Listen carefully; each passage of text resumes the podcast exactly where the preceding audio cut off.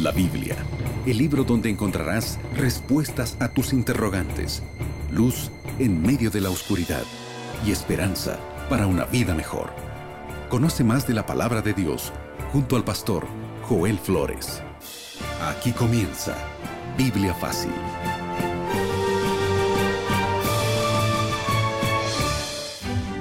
Es así que estamos comenzando un capítulo más de Biblia Fácil. Bienvenido a ti, mi amigo y amiga que está sintonizando este programa. Está sintonizando la radio o viendo a través de una plataforma o una red social.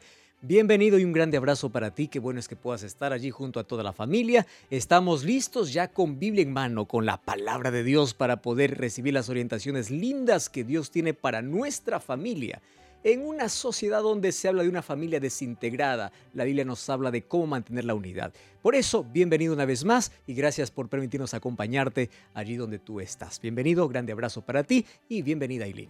Muchísimas gracias, Pastor Joel. Siempre un gusto poder acompañarlo y también acompañar a nuestra queridísima audiencia que está junto a nosotros en este, en este momento para tocar, Pastor Joel, otro tema realmente interesante. Ya estamos en el décimo tema, Aileen. ¿Es así? Así es, así es. Durante 10 semanas estamos hablando sobre diversos temas y el tema de hoy quiero que nos des un adelanto sobre el título. ¿Qué cosa vamos a hablar en este programa? El título para hoy, Pastor Joel, adulterio y divorcio. ¿Qué dice la Biblia sobre estos asuntos? Sabes que son una de, o son las dos palabras más temidas y que solo al escucharlas ya causan tanto dolor, porque puede ser que alguien puede estar en uno de estos problemas, ya sea que esté perdiendo su matrimonio por adulterio o esté ya al borde de divorcio por diferentes circunstancias. El tema de hoy seguramente te va a ayudar y va a esclarecer muchas de tus dudas. Además, nosotros te ofrecemos para que puedas tener en tu mano el curso bíblico que estamos desarrollando aquí en este programa. Se llama Entre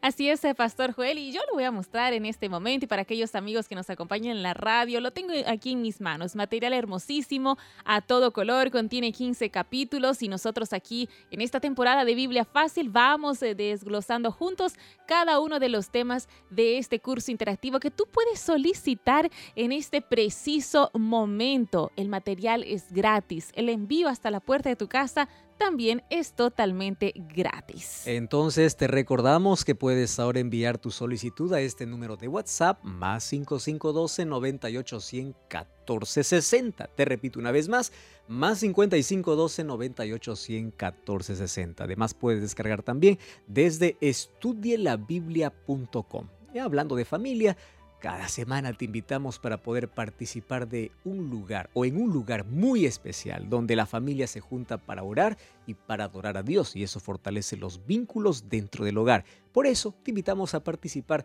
de un programa especial dedicado y hecho para ti en una iglesia adventista del séptimo día. Si no conoces alguna, aquí va una dirección.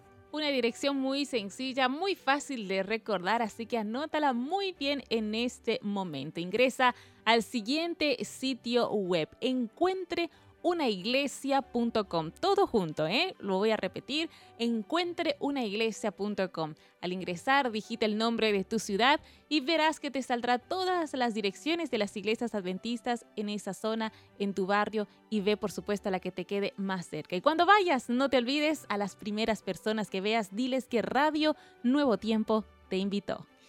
Quedé impresionado y me arrancó también una sonrisa al leer la historia de que cierto periodista en los Estados Unidos quería allí tomar la impresión de una pareja que recién se estaba casando. De pronto allí se acercó para el novio, para el flamante esposo, a preguntarle ¿dónde será la luna de miel? A lo que el esposo respondió en ningún lugar. Y es verdad, respondió la novia, la recién casada, no vamos a ir a ningún lugar porque necesitamos economizar para los gastos del divorcio. Apenas estaban casando y ellos ya estaban planificando un divorcio. Sabes que los datos estadísticos son cada vez más asombrosos, más asustadores. Cada dos o, cada cuatro parejas, por lo menos dos de ellos terminan en divorcio y de los dos solamente uno consigue ser feliz y otro solamente se soporta. ¿Cuántos planes de divorcio cuántos matrimonios por día y cuántos divorcios por día. Y es lamentable que este índice crezca, porque al destruir un hogar no solamente estás separando dos personas, estás destruyendo una familia, porque hay familia detrás de un hogar, hay hijos en un hogar. Entonces hoy vamos a ver ¿Cuáles son las orientaciones que la Biblia nos presenta hablando sobre estos dos temas delicados, por supuesto? Sabes que hablar sobre divorcio o sobre adulterio es uno de los temas más sensibles, que eh, es uno de los mayores ataques para la familia. Y hablando sobre eso, es la mayor realidad de nuestro mundo. Por ejemplo, eh, Linda Wolf, eh, la experiencia matrimonial de ella debería estar en uno de los récord Guinness, porque ella fue la mujer que duró menos tiempo casada en la historia, solamente 36 horas y se divorció. Y tú puedes ver la historia de diversos eh, famosos, diversas personas que gastan mucho dinero en hacer la fiesta y la boda, para que dentro de poco tiempo ellos estén separados o estén divorciados. Ahora, la pregunta es, ¿cómo está en tu matrimonio? ¿Está todo bien o más de un momento ya pensaste en el divorcio como una posibilidad? Vamos a permitir que Dios pueda hablarnos mediante su palabra y poder encontrar soluciones para estos grandes, grandes problemas que amenazan a la familia. Cierra tus ojos donde estás para que juntos podamos orar. Querido Dios, estamos atentos para poder abrir tu palabra y queremos que hoy puedas hablarnos mediante ella, puedas decirnos cuál es el camino correcto a tomar, puedas ayudarnos a tomar decisiones eh, correctas. Y, es probable que hay una pareja, hay una familia que esté al borde de romper su matrimonio. Ya estén pensando en un divorcio, una separación, ya hay, eh, hay hijos sufriendo, hay corazones destrozados por diferentes causas. Hoy queremos que tu palabra pueda mostrarnos el camino para una salida, para una solución. Por eso te pedimos que puedas hablarnos mediante tu palabra en el nombre de Jesús. Amén. Siete respuestas a siete preguntas en siete minutos. Siempre amigos, estamos listos para juntos una vez más aclarar nuestras dudas a la luz de la palabra de Dios. Así que quédate con nosotros que el tema de hoy está realmente interesante. Pastor Joel, ¿se encuentra listo? Estamos listos, Aileen, por el tema de hoy. Ah, es súper importante, ¿eh? Muy, pero muy importante. Porque muchos de Pastor Joel se preguntan, ¿será que realmente el divorcio será la solución para un matrimonio que quizás ya está desgastado? ¿Es la salida tal vez más fácil para, para muchos? Pero con eh, precisamente las respuestas que vamos a ver a la luz de la Biblia, hoy vamos a aclarar nuestras dudas. Por eso, ya comenzando a desglosar cada una de las preguntas de nuestro curso bíblico, la primera pregunta, Pastor Joel, dice, ¿qué advertencia nos dejó el sabio Salomón, este gran personaje de la Biblia, con respecto a la felicidad conyugal? Qué interesante pregunta. Aquí primero vamos a comenzar hablando del ideal, de lo que Dios quiere para la familia. El libro de Proverbios capítulo 5, versículo 15 al 20, hay varios textos interesantes. Voy a tomar alguno de ellos. El versículo 15 dice, bebe el agua de tu propia cisterna, de los raudales de tu propio pozo. Versículo 18 dice, sea bendito tu manantial y alégrate con la mujer de tu juventud. ¡Wow! Y el versículo 20 dice, Hijo mío, ¿acaso andarás ciego con la mujer ajena o abrazarás el seno de la extraña? En estos cinco versículos, de los cuales solamente he leído tres, ya presentan tres orientaciones básicas. En primer lugar, cuando dice alégrate, disfruta, eh, está hablando de la manera como se mantiene o debe mantener unido el hogar. En una lección anterior nosotros ya hablamos de la importancia incluso de la relación sexual dentro del marco del matrimonio, cuán importante es, cuánto esto une a la familia. Y sabes que es importante hablar sobre esto porque Dios pensando en el hogar, Él colocó allí un cerco para poder proteger el placer de la pareja, del matrimonio.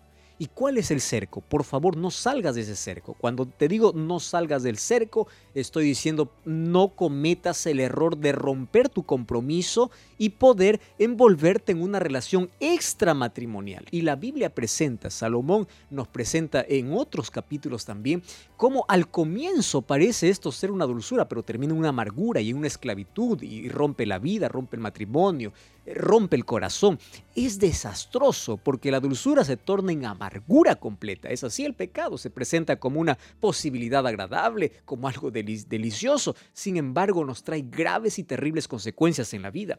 Ahora, tú sabes que romper, eh, romper e, ese, ese cerco que protege al hogar, que protege a la familia, causa dolor. Así como cuando tú rompes un jarrón muy costoso, cuando tú rompes algo que es de vidrio, cuesta tanto armar, una persona cuando empieza a romper su compromiso matrimonial, envolviéndose en una eh, relación extramatrimonial, qué difícil es que se pueda una vez más unir. Sin embargo, es posible. Para Dios no existe casos imposibles. Él es el autor del matrimonio y cuando la pareja está dispuesta para que las cosas solucionen, Dios lo puede ayudar. Dios puede recoger los pedazos que quedan para volver a armar, porque Dios es quien une y quiere ver familias felices. Pero hasta aquí el consejo y la advertencia de Salomón es disfruta y goza con tu esposa, disfruta y goza con tu marido, que, que la relación, que, que eh, allí puedan disfrutar en pareja y que nadie más puede entrar dentro de este círculo sagrado del matrimonio. Y la Biblia por eso presentó un cerco protector para ayudarnos a cuidar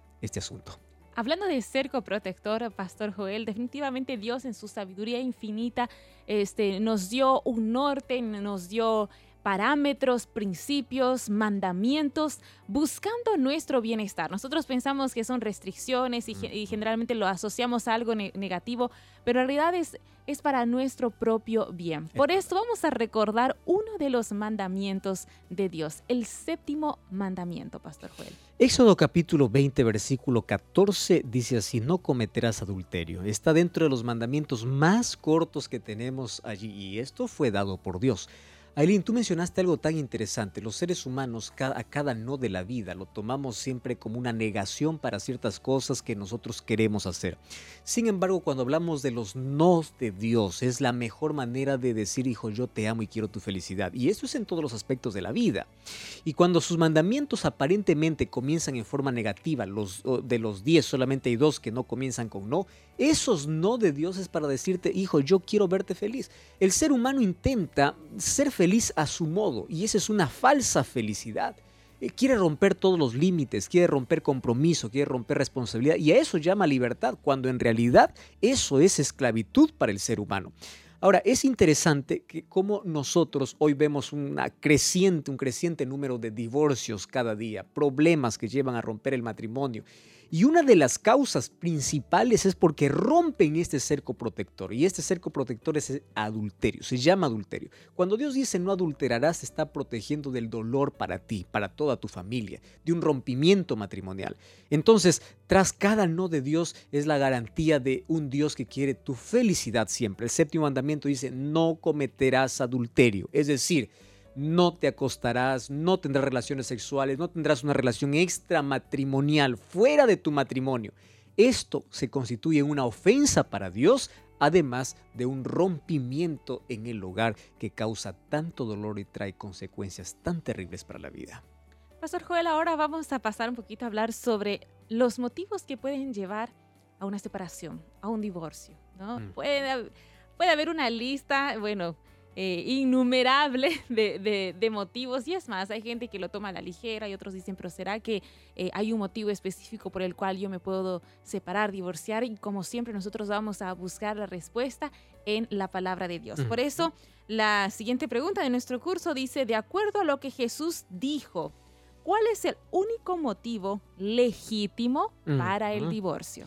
Mira, cuando tú hablas de único motivo, es único. Tú mencionaste muy bien, Aileen, porque hoy hay tantos motivos que el ser humano puede inventar para poder separarse. Llega un momento que dice, bueno, yo no aguanto más, su carácter, temperamento, etc. Y eso es digno de, separarse o eso puede llevar a una separación. Humanamente sí, pero mira lo que dice la palabra de Dios. El libro de eh, Mateo capítulo 19, versículo 13 en adelante dice, los fariseos tentándole vinieron a preguntar a Jesús, ¿es lícito a un hombre repudiar a su mujer por cualquier causa? Me gusta aquella expresión, cualquier causa, aquí cualquier causa puede ser una inventada, una, una entendible o una no comprensible. Versículo 3 o 4 dice, Él le respondió, ¿no habéis leído que el que lo hizo al principio varón y hembra los hizo? Está hablando acerca del matrimonio en el jardín del Edén. Por esto dijo Dios, dejará el hombre a su padre y a su madre y se unirá a su mujer y los dos serán una sola carne. Ya no son más dos, sino una sola carne. Por tanto, lo que Dios juntó no lo separe el hombre. Le dijo, ¿Por qué pues mandó Moisés dar carta de divorcio y repudiarla? Y él les dijo, por la dureza de vuestro corazón, Moisés os permitió repudiar a su mujer, mas al principio no fue así. Mas yo os digo que cualquiera que repudia a su mujer, salvo por causa de fornicación, si se casa con otra, adultera. El que se casa con la repudiada, adultera. Sabes que a veces nosotros intentamos sacar alguna justificativa para algún error que nosotros tenemos en la vida. Lo hacemos para tranquilizar nuestra conciencia, para no sentirnos mal o para poder más tranquilizar la conciencia. Dios aquí, o Jesús aquí muestra, claro, Jesús es Dios, Él muestra para nosotros que hay una sola manera, un solo motivo legítimo por el cual una pareja puede, no es que esto tiene que ser así, puede romperse, ¿correcto? Entonces, la manera como se puede romper un matrimonio es a través de una infidelidad. Aquí está hablando directamente de fornicación o adulterio. Está hablando de un acto sexual extramatrimonial. Ahora, préstame atención aquí. El matrimonio para Dios es considerado de manera cuidadosa y es un compromiso para toda la vida. Entonces, cuando tú vas a, un altar, cuando tú firmas un registro, cuando tú dices yo te amo y quiero casarme contigo, estás, lo estás haciendo no solamente delante de tu pareja, lo estás haciendo delante de la familia, lo estás haciendo delante de los amigos, lo estás haciendo delante de un pastor, de un líder y lo estás haciendo delante de Dios. Y cuando tú rompes ese compromiso de fidelidad, porque dices prometo amarte, prometo renunciar a todas las demás. Cuando tú rompes aquel compromiso, estás fallando a todos a los cuales, eh, a todos frente a los cuales tú hiciste la promesa. Estás fallando a Dios, estás fallando a la familia, estás fallando a todo. Ahora, ¿sabes cuán importante es conocer lo siguiente? Es verdad que Jesús dice que es una, o no es una, es la única manera por el cual un matrimonio puede romperse es la causa de infidelidad, es decir, fornicación o adulterio. El asunto es que no siempre, no siempre puede ser así. Es justificable cuando hay adulterio que una parte de, o uno de la pareja puede decir, ya no quiero más contigo continuar la vida, puede hacerlo. Incluso Jesús dice, está bien, esa es la única manera por la cual puede romper el matrimonio. Sin embargo, hay otro camino que Jesús nos enseñó, el camino de la reconciliación, el camino del perdón, y hay parejas que a pesar de todo se mantienen unidas. Ojo con lo que voy a hablar aquí.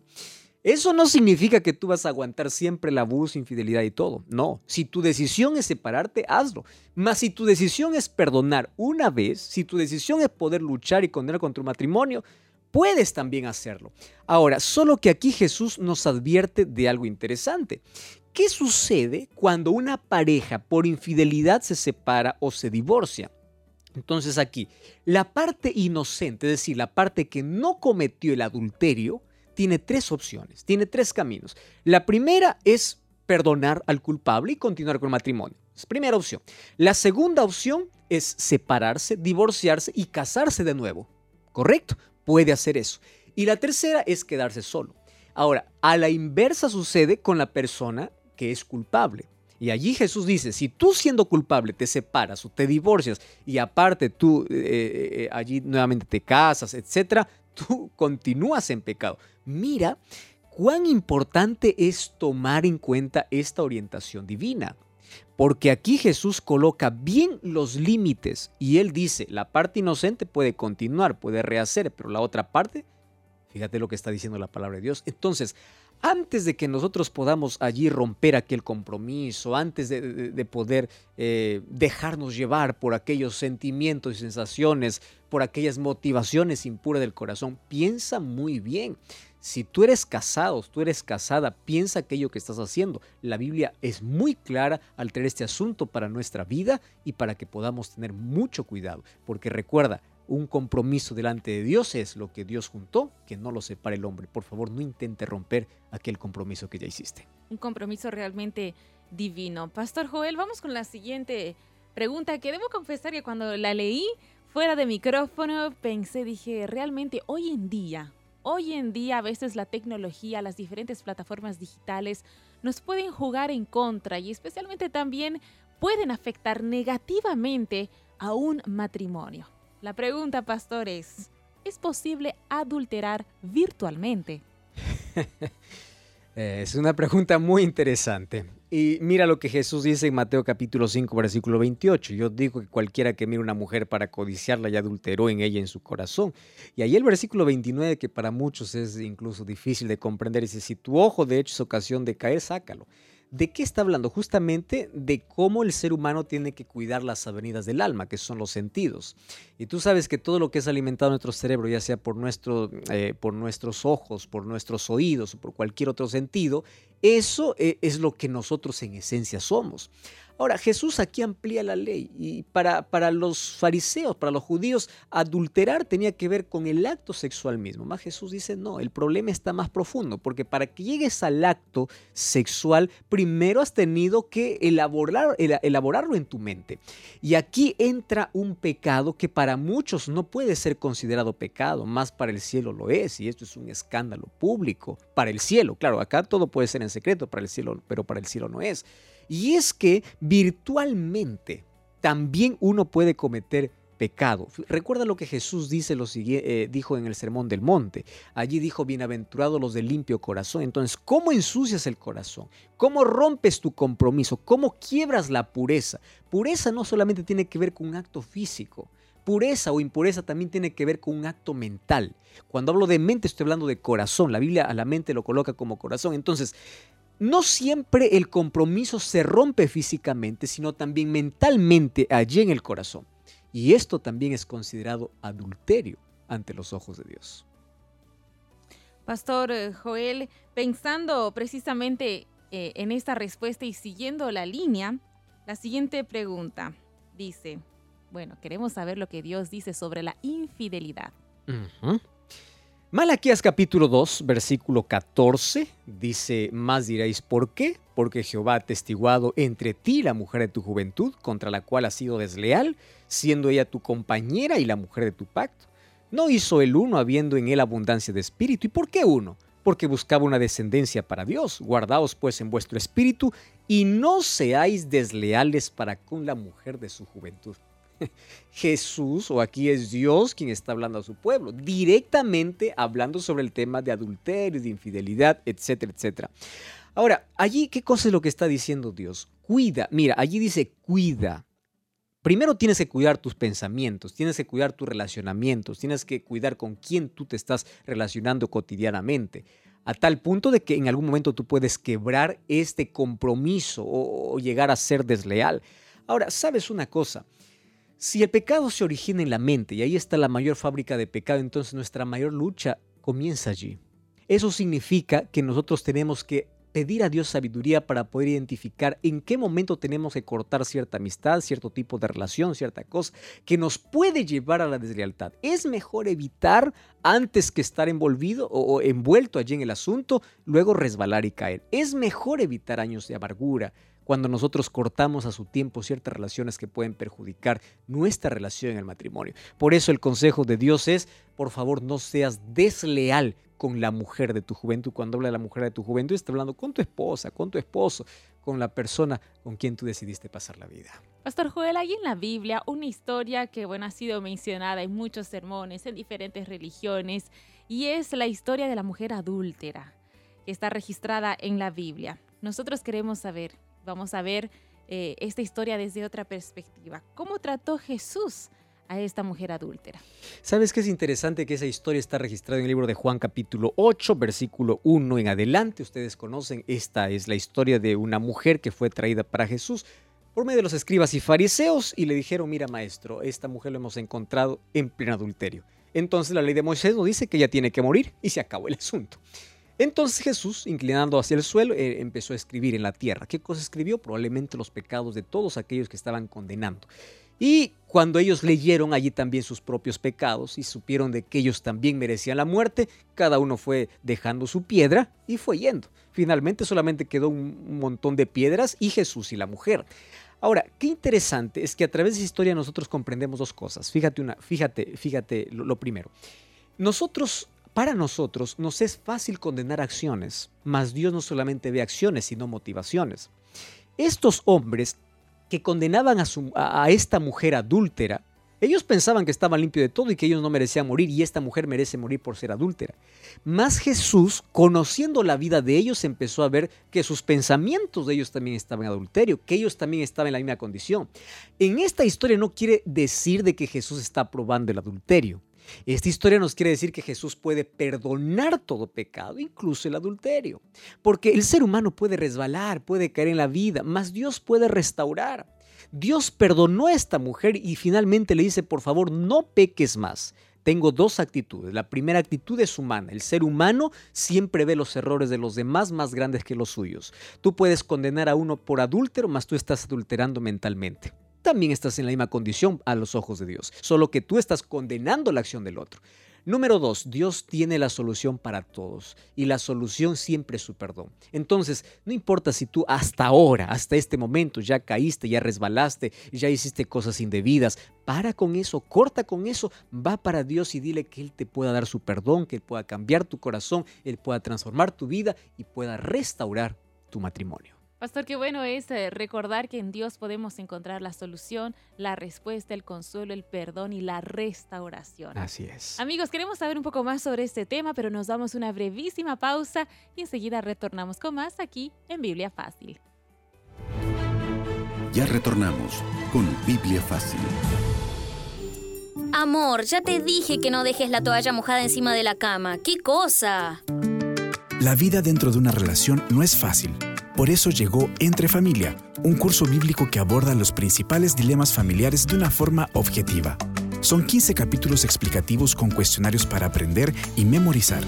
Adquiere tu curso gratis. Ingresa a estudialabiblia.com o escribe al más 55 1298 100 1460.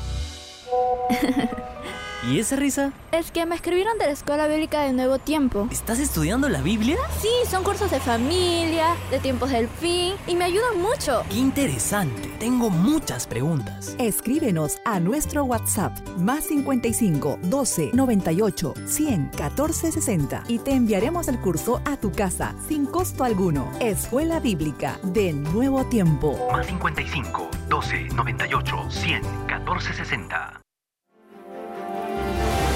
Estás escuchando Biblia Fácil. Cuando hablamos acerca de estos pecados mentales, puede ser que a todo el mundo nos preocupe y podamos decir, sí, hasta aquí ya fui desleal, ya fui infiel, ya hice tantas cosas equivocadas en la vida. Vivimos en un mundo de tanto pecado, donde nuestra naturaleza pecaminosa, nuestra naturaleza está tan corrompida, que siempre nos lleva por el camino de donde resbalamos, donde caemos. Más una promesa de Dios en Proverbios 28:13 dice, el que encubre sus pecados no prospera, pero el que lo confiese y se aparta alcanza misericordia.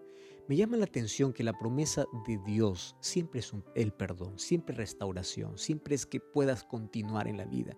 Sin embargo, hay dos palabras que me llaman la atención. La palabra confesión, para confesar hay que reconocer que uno está mal.